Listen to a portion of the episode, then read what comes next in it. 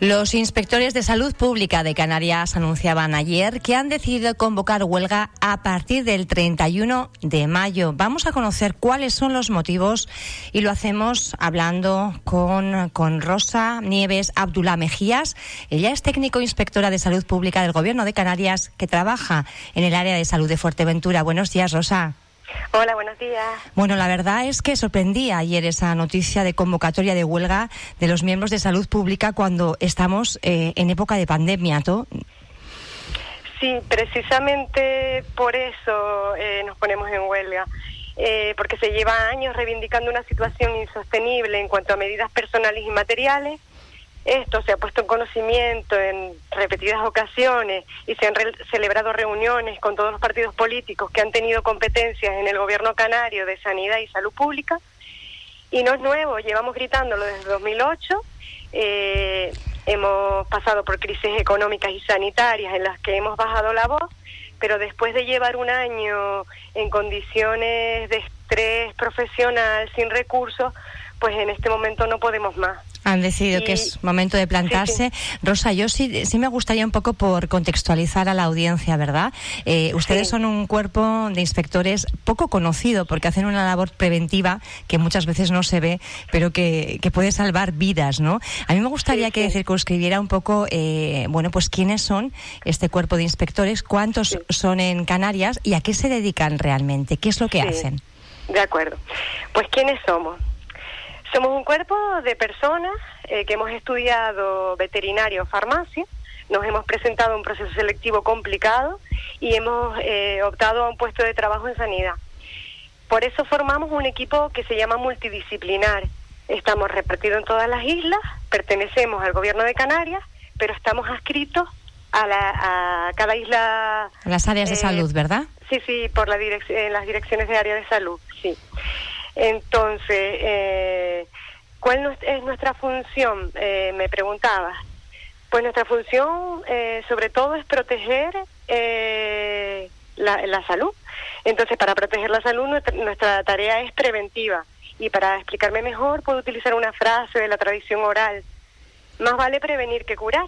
Entonces, actuamos antes y para que no aparezca la enfermedad, o después, cuando esto ha fallado, para descubrir la causa parar el, eh, parar el problema y encontrar soluciones para que no vuelva a pasar.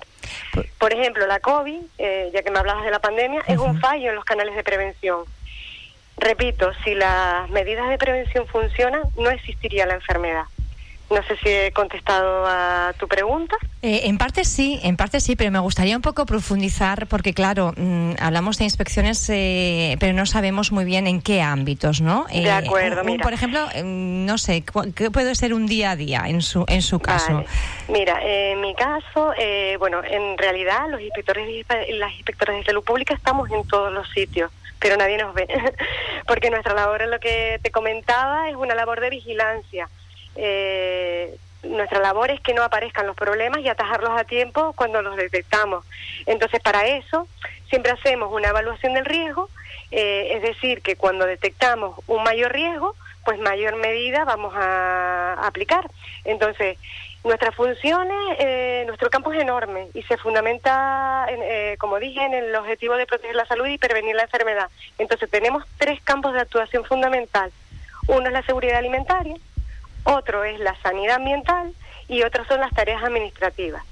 Si quieres desgloso... Un poco eh, sí, por ejemplo, yo se me ocurre, ¿no? En el ámbito, por ejemplo, de la alimentación, pues eh, inspecciones, por ejemplo, en mataderos, ¿no? Donde, donde se matan animales y entiendo que tiene que tener todo un proceso con unas garantías de salubridad tremendos, ¿no? Entiendo que ustedes están ahí eh, vigilando que ese proceso se haga de forma adecuada y si, y si no fuera así, pues tomar las medidas, indicar cuáles son las pautas a seguir también. Mira, eh, en realidad en seguridad alimentaria nosotros velamos como buenos cuidadores y cuidadoras que somos de los alimentos que llegan a los ciudadanos, que sean seguros. Entonces actuamos eh, en hospitales, en guarderías, en centros de mayores, en colegios, en bodegas, en mataderos, como tú decías, aparte de la seguridad del alimento que va a salir de ahí, también velamos por el bienestar animal, es decir, que cuando el animal sea sacrificado tenga unas garantías de bienestar, que no sufra. Y sobre el producto, que esto es fundamental, porque velamos desde que se elabora, transporta, almacena hasta que llega al consumidor. Y como ejemplo, yo te puedo decir, por ejemplo, cuando llevamos un pescado a casa, nosotros, nosotros lo cocinamos, lo abrimos y no queremos que aparezcan gusanos, ¿verdad? o cuando compramos un alimento que en el etiquetado pone una información, nosotros estamos eligiendo un producto y nosotros queremos que ese alimento sea realmente lo que publicitan.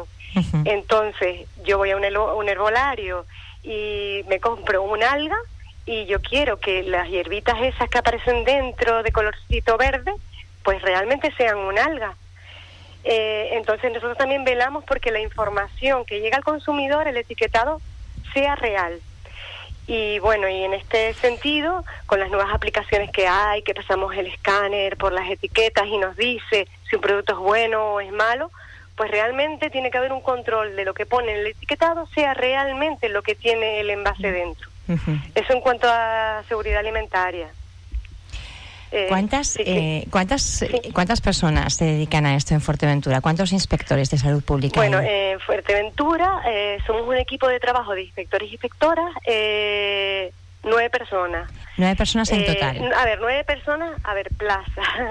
Actualmente hay un veterinario en el matadero, eh, habrían cuatro personas eh, de formación farmacéutica que son las que se encargan eh, de lo que es la sanidad ambiental, que eso son las aguas que bebemos, donde nos bañamos, las playas y piscinas, los establecimientos de tatuaje, que, de, que utilicen sea un producto seguro, los productos químicos, el agua regenerada y bueno, la vigilancia para que no aparezca legionela es, es muy es, es mucho el campo que abarcamos.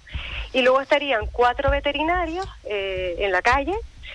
Eh, entonces, la plantilla es de nueve actualmente. Eh, pues tenemos una una plantilla que eh, estamos cuatro farmacéuticos y farmacéuticas y tres veterinarios, uno en matadero y dos en la calle, porque tenemos dos plazas que hay que cubrir. Que hay que cubrir, que no se cubren desde hace cuánto tiempo?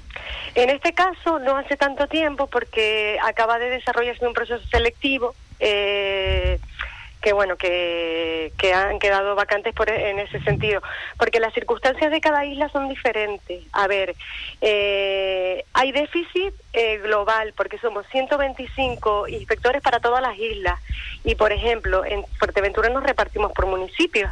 Entonces somos insuficientes en el sentido de que una sola persona lleva la sanidad ambiental por ejemplo de todo el municipio de Pájaro se necesitan más recursos. Y igual que hablo de recursos personales, hablo de recursos materiales eh, a nivel de todo el archipiélago. En, eh, por ejemplo, aquí disponemos de tres coches alquilados eh, que nos repartimos, pero en otras islas dan bonos para que vayan a hacer inspecciones y hay inspecciones en las que tenemos que subir a las captaciones, que que vamos que no podemos llegar a través de con un vehículo digamos de, un transporte público sí sí sí. con transporte público. Sí. ¿Qué va a suponer que a partir del 31 de mayo ustedes no desempeñen la labor? Pues nada, eh, pues desempeña que se deja de, de hacer la, la, tarea de vigilancia y de verificación. Es decir, nosotros normalmente lo que hacemos es eh, controlar que los gestores eh, realicen su trabajo. Es decir, un agua de consumo. Eh, hay unas entidades privadas o públicas que se encarga que el agua que nos llega a la población, a, a nuestras viviendas, a la cometida, sea un agua de calidad. Nosotros hacemos vigilancias para detectar problemas o, o asegurarnos de que esa agua sea de calidad. Eh, si no se hace esa función, puede ser eh, que, se, que el agua que llega a las casas pues no sea de calidad porque se ha perdido un control extra que nosotros hacemos. Ustedes hacen esa labor fiscalizadora, ¿verdad? Eh, que garantiza que todos los eh, procedimientos cumplan con los parámetros que determina la, salud pública. Y a partir del 31 de mayo, eh, pues las cosas no van a ser así. ¿Intentan o van confían en buscar una solución antes de esa fecha? Sí, yo, yo confío porque somos muy necesarios, somos un cuerpo muy necesario para la población y yo como ciudadana, primero, antes que inspectora, necesito que exista este cuerpo eh, y que me dé las garantías de una vida segura, de una vida sana y que haya más recursos para que podamos llegar a todos esos sitios donde no llegamos. Y voy a citar una frase que dijo un compañero en la rueda de prensa, que la voy a citar textualmente porque realmente es nuestro objetivo. Y la cito a continuación. Porque no hacemos lo que debemos, sino lo que podemos. Por lo que podemos hacer, porque lo que podemos hacer no es suficiente y por eso no podemos tolerarlo más pues esa es la conclusión de, de todas nuestras reivindicaciones. Están haciendo una labor, la que pueden, no la que deben, son conscientes y por eso han decidido parar y decir, bueno, pues al Gobierno de Canarias en este caso eh, cumplan ¿no? con, eh, con este cuerpo tan importante que precisa más efectivos, más personal, más medios materiales también y un reconocimiento público, porque es una de las cuestiones que ustedes también ponían sobre la mesa, ¿no? Eh, queríamos visibilizar, por eso la labor que ustedes realizan es una de las cuestiones también que, que plantean y es ese reconocimiento, esa dignidad a este cuerpo de inspectores tan necesaria. Entre, otras cosas, nuestro trabajo, el desempeño de nuestra labor requiere de una enorme responsabilidad y una dificultad extra. Eh, entonces, claro, eh, nadie nos ve y, y, bueno, y y precisamente por eso eh, compañeros y compañeras valiosas se terminan desgastando, eh, eh, la administración está perdiendo potenciales reales para, para hacernos a todos y a todas la vida mejor. está perdiendo potenciales. Yo me quedo con, con, una frase que ha dicho usted al principio, que es eh, que el, COVID es un fallo en las medidas de prevención. Eh, ¿Cómo tendrían que hacerse las cosas, no solo en Canarias, sino a nivel global o por lo menos eh, a nivel de, país, para que mm, esto no, no vuelva a suceder? Pues sí, pues dotando de medios, tanto materiales como, como humanos, a todos los, los, estamentos fundamentales, porque lo que parece a priori una pérdida de dinero, no, es una inversión. Eh, si nosotros somos capaces de crear sistemas preventivos suficientes, potentes, contundentes, no vamos a tener enfermedad. Y eso entra, claro, la responsabilidad del ciudadano y, la, y, también sumada a la responsabilidad que tienen eh, las administraciones, siempre idos eh, llevados de la mano. Y en este sentido, el ciudadano también se puede y la ciudadana empoderar. Eh, nosotros, otro de los trabajos que no comenté y que quiero eh, resaltar es nuestro trabajo administrativo.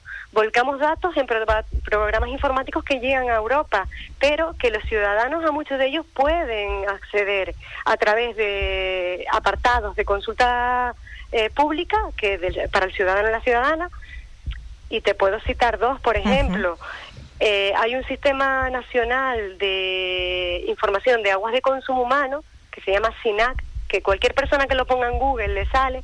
Hay un apartado donde el ciudadano o la ciudadana se puede meter y ahí puede saber la calidad de agua que llega a su casa. o por ejemplo una playa con el con otro sistema, el Náyade. Entonces, a lo que me refería es que el empoderamiento tanto de los trabajadores que llevamos prevención como de la población que tiene que exigir esa eh, protección de la salud, eh, pues nos, va, nos daría buenos resultados. La población que tiene que exigir, ¿verdad?, esa calidad en la, en la salud y así no se dejaría de invertir en cosas tan necesarias como es la prevención y los sistemas de, de vigilancia, algo que ahora nos está haciendo pasar canutas. Rosa, es un placer eh, escucharte, hablar contigo y bueno, pues esperamos haber contribuido por lo menos un poquito en visibilizar la labor tan importante que hacen los inspectores de salud pública en, Canarias y, bueno, pues de alguna forma hacernos eco de esas reivindicaciones para que puedan ustedes llegar a un acuerdo y que el 31 de mayo bueno, pues sigamos teniendo una salud pública con garantías. Gracias. Buen día. Gracias. Buenos días.